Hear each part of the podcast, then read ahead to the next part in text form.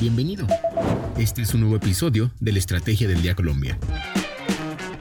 Traído para ti por bloomberlinia.com y dirigido por Andrés Garibello.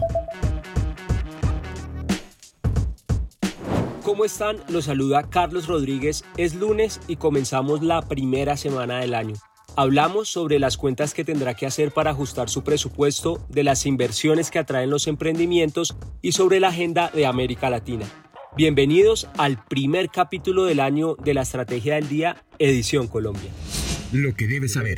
Tres datos para comenzar el día. El primero, la tasa representativa del mercado arranca en 3.981 pesos con 16 centavos por dólar.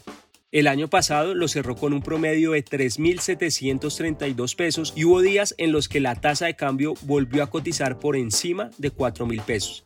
El segundo, un nuevo año llega y trae nuevos incrementos. Aliste su bolsillo y tengan en cuenta que enero arrancó con un alza promedio de 176 pesos en el precio de la gasolina y de 166 pesos en el diésel. El costo promedio del galón de gasolina quedó en 9.048 pesos y el del diésel será de 8.884 pesos por galón. Otro de los incrementos que ya se definió fue el del seguro obligatorio contra accidentes de tránsito que subirá 12,24%, una alza por lo menos curiosa después de que el año pasado el Congreso aprobara una ley en la que fijaba un descuento de 10% para 2022. El tercer dato, un estudio de la Asociación Colombiana de Capital Privado reveló los emprendimientos que más dinero han recibido por parte de los inversionistas. Según las cuentas de Colcapital, el sector de FoodTech empresas que desarrollan productos y servicios para mejorar la experiencia de compra y consumo de alimentos, recibió 25,63 millones de dólares en el último año. En el segundo lugar está el e-commerce con 23,91 millones de dólares en compromiso de capital invertido. ¿De qué estamos hablando? Hablamos de los negocios de los empresarios, pero no solo del balance que dejó el año pasado, sino también de los que vendrán en 2022. Daniel Salazar, reportero de Bloomberg Línea en Colombia, nos cuenta qué pasó en 2021 y qué podemos esperar para este año.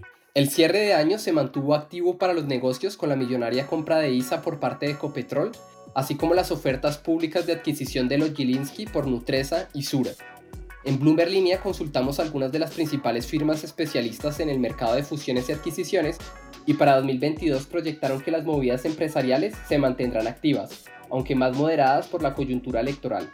Justamente mencionaron que las operaciones de gran monto podrían registrar una tendencia moderada en el mediano plazo debido a los efectos de la coyuntura preelectoral del 2022. Nos explicaron que para el próximo año los inversores deberán estar atentos ya que podrían presentarse oportunidades interesantes de empresas en dificultades financieras, al haber sido impactadas por la pandemia.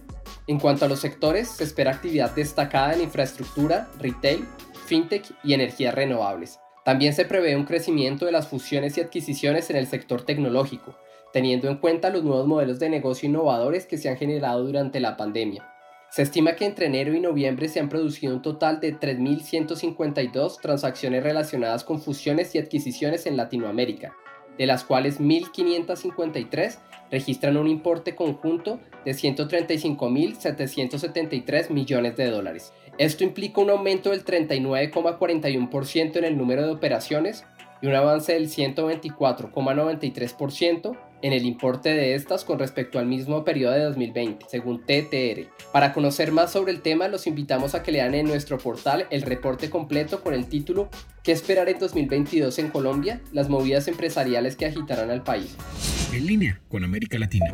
Y no solo por las fusiones y adquisiciones, este año llega cargado de noticias en América Latina, pues también esperamos hechos como las elecciones presidenciales en Colombia y en Brasil, y la definición de la negociación de la deuda de Argentina con el Fondo Monetario Internacional. Además, los inversionistas y los banqueros centrales tendrán sus dos ojos puestos en el mes en el que la Reserva Federal de Estados Unidos incremente sus tasas de interés y también sobre el aumento de la inflación, uno de los mayores retos económicos que están enfrentando todas las economías del mundo.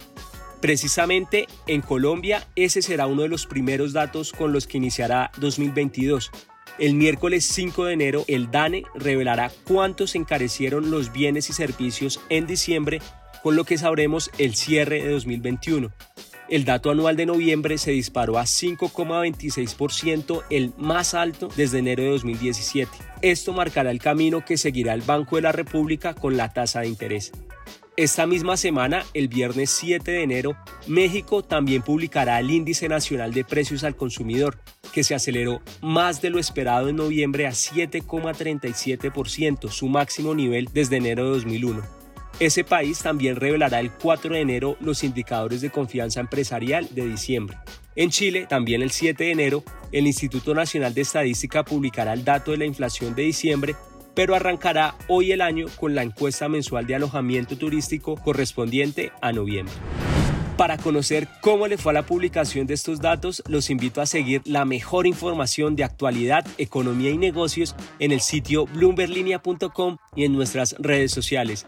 Regístrese a nuestra newsletter diaria Línea de Partida y no olvide que acá está la información independiente que une a América Latina.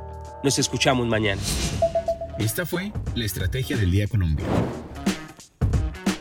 Dirigido por Andrés Garibello, producido por Arturo Luna y Daniel Hernández. Que tengas buen día.